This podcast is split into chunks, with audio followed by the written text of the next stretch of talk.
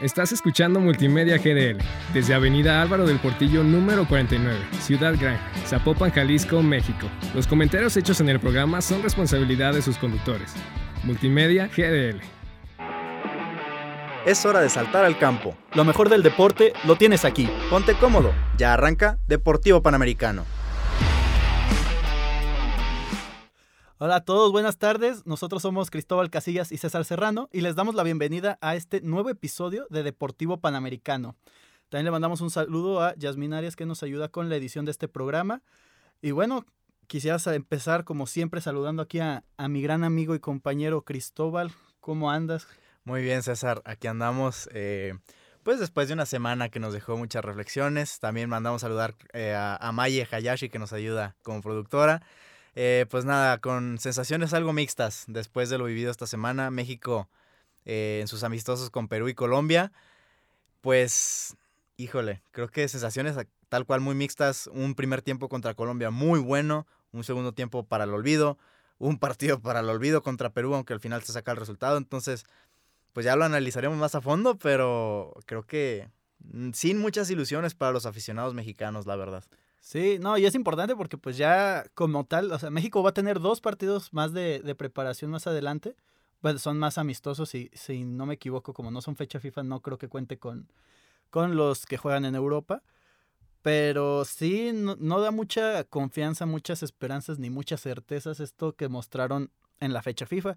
Y pues si quieres empezando con, con el México-Perú, pues sí, a ver, a mí lo personal no era un partido que me llamara tanto la atención por, el momento de ambos equipos.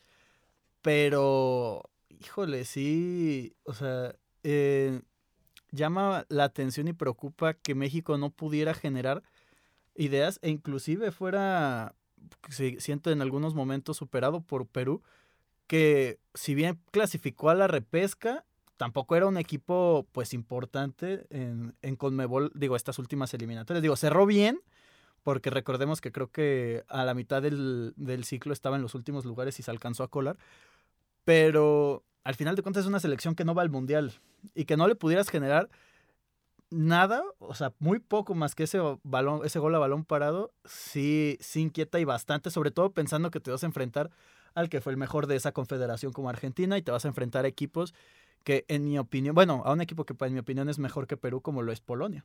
Sí, es mucho mejor. Y no generó. O sea, a mí lo que me preocupa es eso. Y las pocas veces que llegó Perú, la Padula le ganó mucho a, César Montes. Creo que dudas cuando atacan a México y simplemente no se generan oportunidades de gol. Y, y, es preocupante ante la falta de Raúl Jiménez, ante la falta del Tecatito Corona. ¿Quién va a tomar la batuta? Creo que contra Colombia quedó un poco más claro quién será, ya lo discutiremos más adelante, pero contra Perú fue algo preocupante. Ahora, ante la fragilidad defensiva, no, hay, no es como que haya muchas respuestas, porque todos decíamos, ah, que Johan Vázquez ya le den la oportunidad de ser titular en selección, pues ahora no juega tampoco en el Cremonese, o sea, no tiene actividad en su equipo, que nos haría pensar que se merece la titularidad en selección, cuando, pues digo, con el Tata nunca ha sido crucial el que tengas minutos en tus equipos. Sí, pues va a llevar al lesionado de Funes Mori al Mundial. Digo, ojalá y no, pero veremos. Eh, nunca ha sido prioridad eso para el Tata, pero sí Johan Vázquez creo que en este momento tampoco será la solución en la defensa. Y en ataque, pues la misma. ¿Quién va a ser tu solución en ataque? No es como que tengas también un salvador. Chicharito Hernández, perdónenme, pero tampoco va a ser la salvación en caso de que, de por de milagro que no va a pasar, este, lo llamaran y fuera al mundial, no, no, no da ninguna solución al gran problema que es hoy en día la generación de fútbol ofensivo de la selección. Sí, y es que se ha visto, bueno, yo en lo personal creo que esta selección, eh, de las últimas que he visto en mundiales, sí es a la que más le falta jerarquía futbolística. Y justo estaba, hoy fue una, un pequeño panel que se organizó aquí en la universidad. Y este, y sí, justamente hablaban de eso, que ahorita los que por ahí tendrían jerarquía están en un momento terrible. Héctor Herrera, Andrés Guardado, Raúl Jiménez, Chicharito. Bueno, Chicharito no está en mal momento, pero tampoco es algo fuera del otro mundo y está en la MLS. Entonces, sí, es un poco preocupante porque también ninguno, ninguna área te da eh, confianza, ni, los ni la central ni los delanteros. Entonces, sí, como dices, pues no hay es que sí, o sea, no se ve quién puede hacer ese, ese distintivo que, que, en un partido trabado, como yo supongo puede llegar a ser Polonia o Arabia, te marquen la diferencia, te pues puedan romper sobre todo pues ese, ese muro defensivo que yo me imagino planteará Arabia Saudita. Sí, digo, por ahí el que puede ser distintivo como lo fue en el partido contra Colombia, Alexis Vega que por más rojinero que sea, tenemos que reconocer todos que si hay una esperanza de un jugador que marque diferencia en ataques, Alexis Vega en la selección. Y lo que generó contra Colombia fue algo muy, muy importante lo de Alexis. En un primer tiempo formidable, segundo tiempo todos se cayeron a pedazos, pero Alexis creo que está en un tremendo momento y si hay alguien al que podemos pedirle que sea nuestra esperanza en ataque, creo que es Alexis. Sí, pero fíjate que o sea, obviamente yo quiero a Alexis con toda mi alma, es el que nos ha mantenido a Chivas a flote, pero también no sé cómo vaya a responder al momento de, estar ahí en, en, el Mundial, porque sí con Chivas ha metido goles importantes, pero en fase regular y contra equipos, o sea, sí ha marcado goles del gane, obviamente, y obviamente se, tiene su mérito y todo, pero llegados de ciertos momentos clave, por ejemplo, Atlas en clásicos no la anota desde, desde ese, creo que el gol de los shorts. Eh, América no le ha anotado gol desde que llegó. Entonces, y también en, en repechaje, fases finales, también no es como que sea ese factor. Digo, obviamente yo quisiera que, que, Vega, digo, por México, también por Chivas, sea ese jugador determinante. Que yo, que ahí por ahí tengo la esperanza porque pues es su vitrina y es su apuesta para irse a Europa. Pero si fuera de él, también veo poco. Raúl Jiménez no está para nada en buen momento. Santi Jiménez podría ser, pero él es más de área y es eh, va a depender de lo que puedan generar Vega por esa banda, Chucky, si llega a entrar este Antuna, Alvarado, o sea, te va a depender de lo que generen los demás. Y ese es el problema. Y si es que el Tata convoca a Santi Jiménez. Bueno, sí. Porque esa es otra. Hoy en día creo que es muy difícil. O sea, el Tata Martino juega con un delantero, solo uno. Ahora, en estos momentos hay cuatro, Raúl Jiménez, Rogelio Funes Mori, Henry Martín y Santiago Jiménez. Todos sabemos, todos, que los preferidos son Jiménez, Raúl em, y Funes Mori. La cosa es jugando con uno como por qué llamaría a los cuatro. Pero, para mí, en mi opinión, en estos momentos llevaría a Henry y a Santi Jiménez. Sí, sin duda. Ni Raúl, ah, quitando que Raúl Jiménez y Funes Mori están lesionados. En caso de que se lleguen a recuperar, no creo que tome nivel ninguno de los dos o ritmo futbolístico para ser el delantero titular de una selección como la mexicana. Y vemos a Henry Martin rompiéndola en la Liga MX, a Santi Jiménez que no se ha logrado afianzar como titular en el Feyenoord, pero que juega todos los partidos y que ya lleva cinco goles, si no me equivoco, en pocos partidos, seis goles en pocos partidos en Holanda.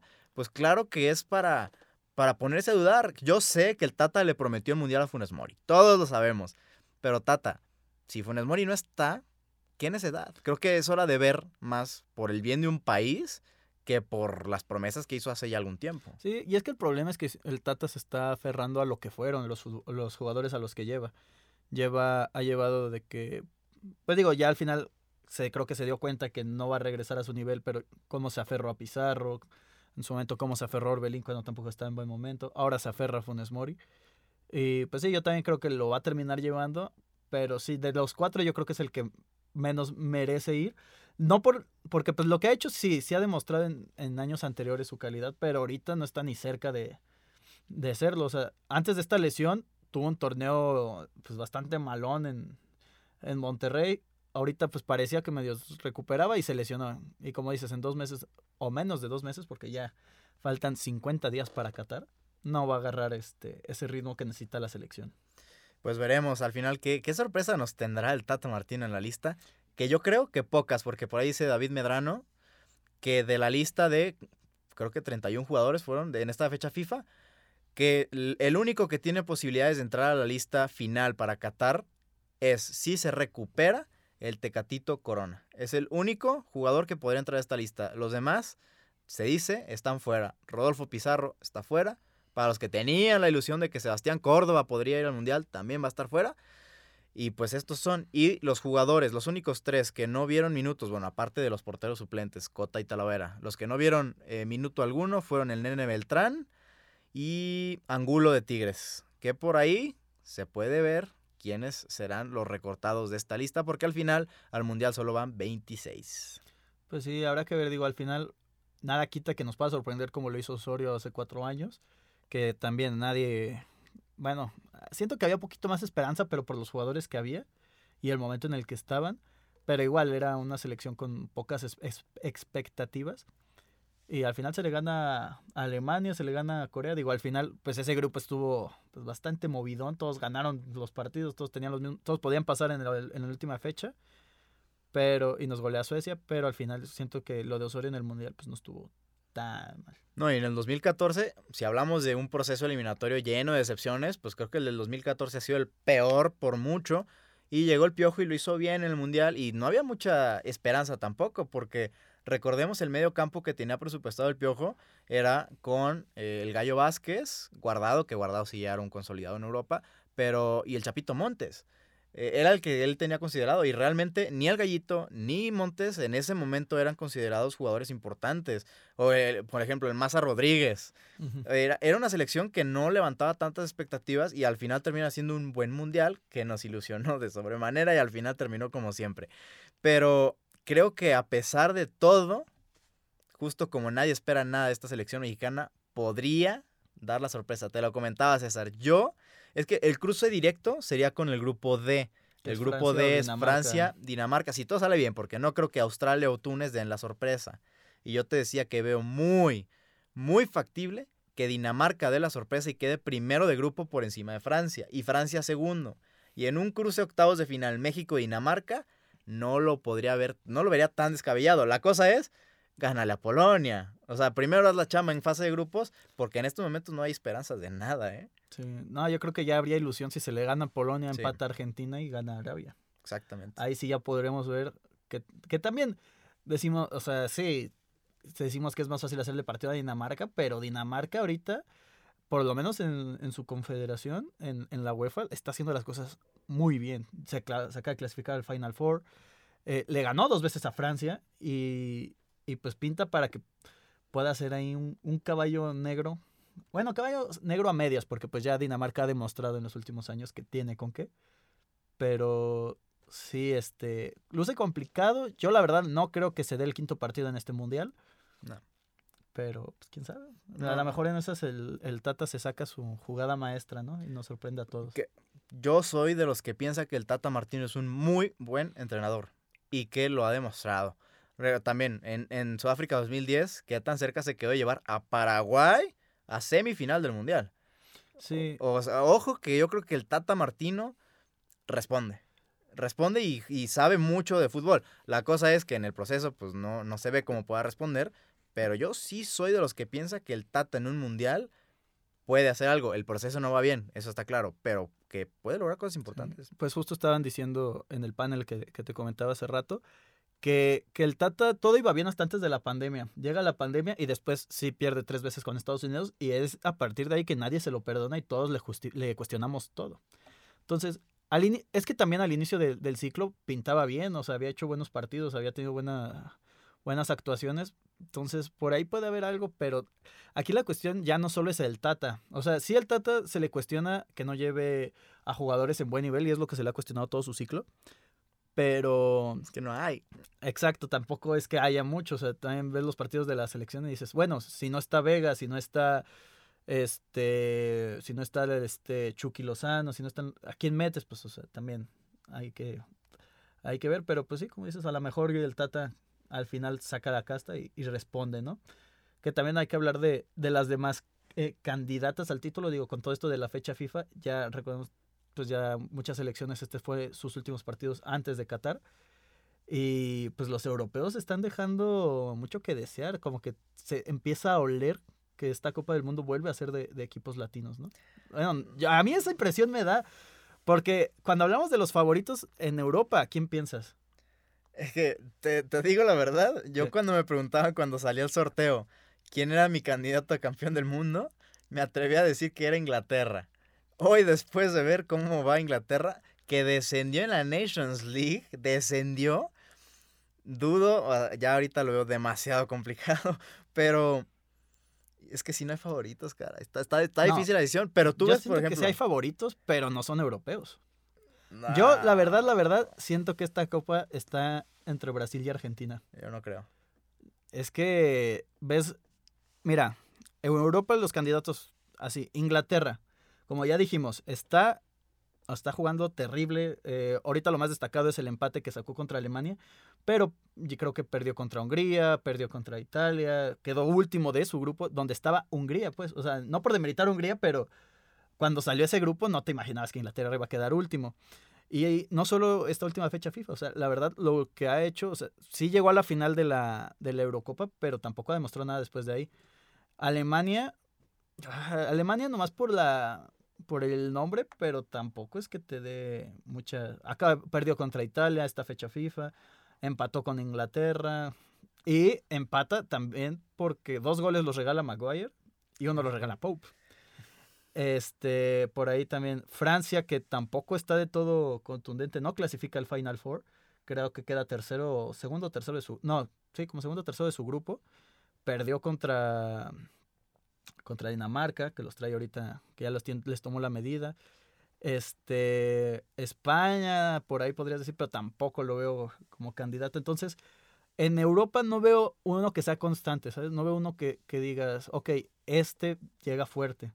Y por otro lado, Argentina y Brasil son equipos, digo, si bien si han tenido rivales un poco más accesibles. Eso te iba a decir. Pero también, o sea, Argentina le ganó, si quieres o no, la finalísima, llega de invicto desde el 2019.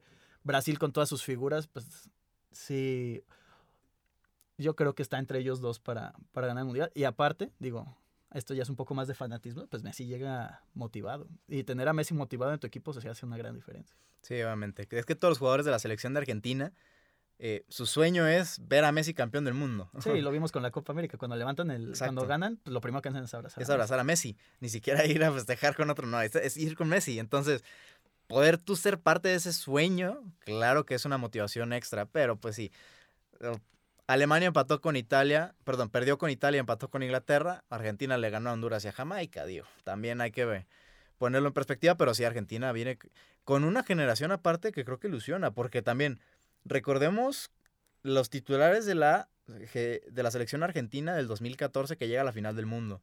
Tenía muy buen ataque en Di María, Alcún Agüero, Higuaín, Messi, pero de ahí en más, recordemos, Marco Rojo nadie lo conocía. Lucas Viglia, ¿quién era? ¿Dónde jugaba? Eh, creo que esta selección argentina, todos los titulares eh, juegan en equipos muy importantes de Europa y en cuanto a plantel, es una selección argentina de mucha consideración. Ahora, ya regresando a mi punto de Inglaterra, de por qué los veía campeones, yo creo que el único punto, bueno, el punto más débil de la selección de Inglaterra es la central. Y, feo. Porque en esta fecha FIFA contra Alemania, los titulares en la central fueron eh, Harry Maguire y Eric Dyer del Tottenham, de Uriel Salcedo, de Uriel.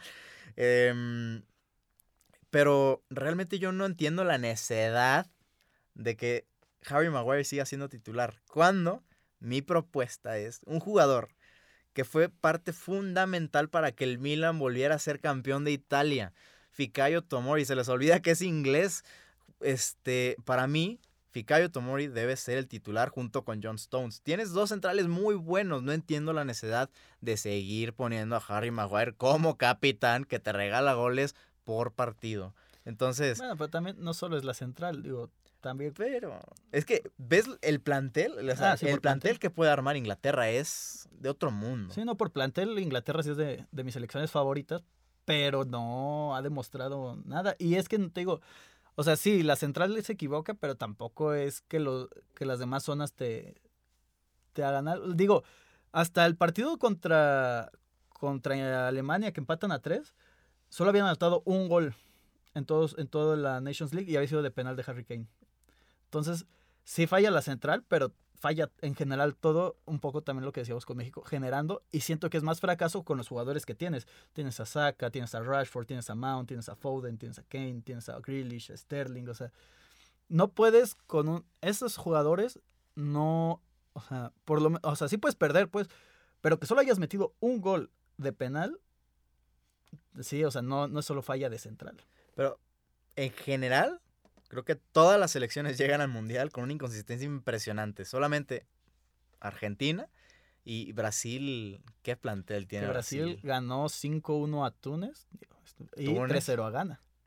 Sí, no, y el plantel que tiene Brasil es... No, y cómo juegan también. Sí, no, imagínate ese Rafinha, Neymar, en ataque Richarlison, eh, Vinicius, en un mismo plantel. No, y está aparte Paquetá. está Anthony, está este Gabriel Jesús, está, tienes a Martinelli, que quién, sabe si van a ir todos, pero Brasil tiene, tiene equipazo también. Es que yo creo, y siempre lo he sostenido desde hace rato, que la selección de Brasil lleva años teniendo un plantel impresionante, que juegan muy bien con individualidades, pero el juego en conjunto a veces les falla mucho. De repente ves que se sacan de la, de la galera mm, truco y medio y se quitan a tres jugadores porque los brasileños tienen ese don, pero el juego en conjunto muchas veces les falla. Esta selección brasileña creo que se sale un poquito de ese libreto, claro que tiene un talento impresionante, pero se les ve que se entienden muy, muy, muy bien. Paquetá y Neymar es una sociedad impresionante.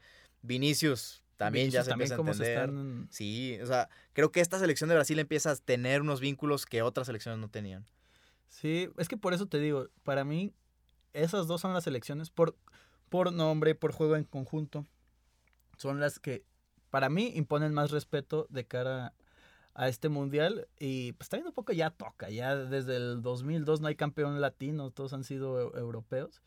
Y sí, siento que este es el momento para que otra vez se juegue, se, se llegue, se llegue el mundial un equipo latinoamericano. Si me piden mi predicción, yo no pongo de campeón ni a Brasil ni a Argentina. ¿A quién? No me preguntes.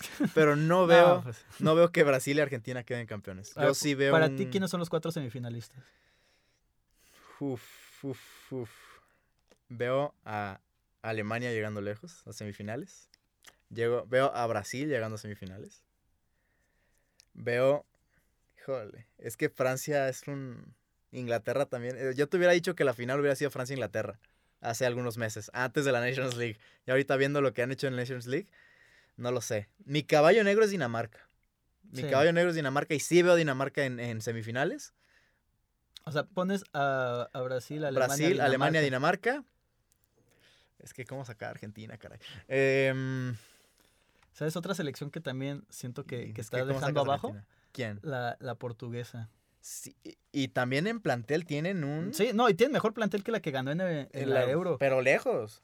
Y, y pues ahorita se les fue la, la clasificación al Final Four en los últimos minutos con gol de Morata. Y, y aparte, sumándole que Cristiano ahorita Está mal. preocupa, sí, sí. y sí preocupa porque está en un nivel muy bajo para estando a tan poco tiempo del Mundial y, y es su último, entonces Da también. tristeza, César. Da, da tristeza ver a, a un ídolo ya en ese nivel. un poco lo que mencionamos hace unos capítulos con Nadal y Exactamente. Que ya llega un momento en el que pues hay que entender que ya tiene 37 años, no, no, no pueden ser eternos los deportistas y, y hay que comprender uno que por más hazañas que uno les, les haya tocado ver de estos monstruos, pues no, no es para siempre, vaya. Sí. Pero veremos, tú, ¿cuál es tu caballo negro? Y Mi caballo negro te tu a- predicción a también. de- secas es, es Dinamarca porque pues te digo ya, ya se puede esperar algo de, de esa selección. Sí. Pero sí, yo pondría a Dinamarca como una selección que puede llegar, que puede hacer algo similar a lo que llegó a hacer Croacia. Digo, no, no sé si llegar a la final, pero, Pero- llegar lejos, sí, lo, sí veo a Dinamarca llegando lejos, a, a menos que México se haga el milagro. Nah. Pero sí. no. Este, y yo en semifinales sí pongo, te digo, a Brasil, Argentina, que para mí son los dos favoritos. Pondría, es que va a sonar incongruente con todo lo que he dicho de Francia, pero pues al final las individuales de Francia pueden empezar. Y Alemania. Alemania. Yo creo que esos cuatro son, son para mí lo- los más, los que pueden llegar. Te digo, Francia más por individualidades que, que otra cosa. Pero sí, yo creo que, que esos cuatro serían. Me gustaría Bélgica, porque siento que también ya, el- o sea, es su última oportunidad de hacer algo importante en Literal. un torneo con la generación que tuvieron. Pero también lo veo difícil que Bélgica, que Bélgica pueda acceder a, a unas semifinales. Sí, ya llega un Lukaku más diluido, llega un Hazard mucho más Pues diluido. creo que el único que llega en plena forma es este De Bruyne. Y Courtois, pero y Courtois, De Bruyne y fuera de ahí creo que ya tampoco tiene tanto de dónde pensar que Bélgica puede llegar a, a finales, a estancias finales. Pero veremos, veremos, ya estamos a solo 50 días. Caray, caray, ya, ya. Ya huele. Ya Huele a huele mundial. a felicidad. A esa fiesta, ¿no? A, a noches A Ma- madrugadas. madrugadas. Súper madrugadas mágicas. Ya te iba a decir de en la escuela sacar la tele, pero no se podrá, caray. No. Bueno, algunos partidos. Veremos. Ojalá nos den chance.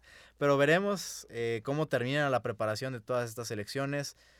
Veremos si por ahí se rompe algún invicto de Argentina. no Argentina puede sé. romper la racha que tuvo Italia contra México, me, si no me equivoco. de los 30 y 37, 38 partidos que tiene Italia de invicto. Argentina va a llegar con esa... Si le gana Arabia, contra México creo que puede romper esa racha. Pero mira dónde terminó Italia. Entonces las rachas no nos dicen nada. Veremos al final cómo termina todo esto y ya será tema de muchos otros capítulos, todo lo que vaya pasando de cara al Mundial. Pero César, también este fin de semana es la última, ultimísima jornada de la gloriosísima Liga MX. Así es, se cierra ya, eh, pues sí, muy temprano, por obviamente por el Mundial. Y, y pues la neta, la neta, pinta para que América se lleve este título. Muy bien. obviamente cuesta, pues, pero cuando es igual que cuando lo mencionamos con el Atlas, digo, tristemente para ser Chiva hermano ahorita está, está feo que un año lo dominó el Atlas y al siguiente América es el que más domina la liga. Pero pues sí, la realidad es que yo creo que, que si no lo gana América sí sería un fracaso para, para los de Cuapa. Pero fuerte, sí, es un equipo más, más consistente, pero lejos. Veremos si no se caen en liguilla que puede pasar. Pero tus chivas van contra el Cruz Azul. Que ese partido está. Dato. Bueno, no, no, lo voy a decir. ¿Por qué no? echa la sal, tú echa la sal. No, lo diré en otros eh, podcasts ya que se, que se suscite, pero tengo una apuesta ahí que con, con un amigo con, para este partido. Pero es un partido difícil de pronosticar porque Cruz Azul tocó fondo hace, hace no tanto y han estado resurgiendo. Y aquí lo que me preocupa más que nada es lo que me ha preocupado todo el torneo, lo que me preocupó en el clásico, que aunque Chivas juegue bien, le falta mucho ese gol. O sea, le falta todavía, digo, yo espero porque a mi forma de ver el, el, panorama también Cruz Azul ahorita no tiene porteros confiables. Corona, si bien tiene esa, esa experiencia. experiencia, tampoco lo veo muy fiable ahorita, pero no sé, ese, ese es lo que me pone en duda. Si, si Chivas tuviera poquito más contundencia, sí, pondría, sí lo pondría de favorito indiscutible. Sí, sí lo pongo eh, favorito todavía, pero tampoco estoy tan seguro. Siento que va a ser un partido interesante, espero no aburrido, pero sí siento que va a ser un partido parejo, interesante. Y pues los dos se juegan, pues el repechaje de local. Sí, de local, porque ya tanto Cruz Azul como Chivas están dentro del repechaje. Los equipos que se juegan el boleto a repechaje son Necaxa, San Luis, Mazatlán y por ahí Juárez y Tijuana se podrían colar. Nada más los Pumas, Atlas y Querétaro están fuera llegando a la última jornada, caray. Pero el Necaxa justo va contra el Atlas, que por cierto yo acabo de comprar mis boletos para ir a ver al Atlas contra el Necaxa. Increíble que se les tuvo que ir su entrenador que les dio el bicampeonato para meter gente al estadio. Digo, eso está, está feo, ¿no? Que tu equipo después de 70 años te da tanta alegría y, Huele en eso. Solo. Huele a envidia. Este, pero sí, caray. Es una entrada triste. Se combinaron muchos factores que, que el Atlas, digo, no es por excusarnos, pero se cambió de empresa de Superboletos a Boletia y Boletia tuvo un relajo impresionante las primeras jornadas, pero así, mal rollo. Los precios no bajaron, los precios fueron los mismos que la liguilla pasada y vean al Atlas en último lugar, cómo íbamos a comprar. Pues sí, muchas cosas, pero para mañana se espera un entradón bárbaro. No muy fiel, la fiel que digo. Hoy, oílo, oílo, oílo. Hipócrita. Hay un poquito de hipocresía, pero está bien. Para nada, no, no, no. Ahora veremos en futuros torneos cómo les va, ¿eh? No, eso, eso habla de que no has visto al Atlas los últimos años, porque sí, hemos tragado miserias tantos años y ahí estamos.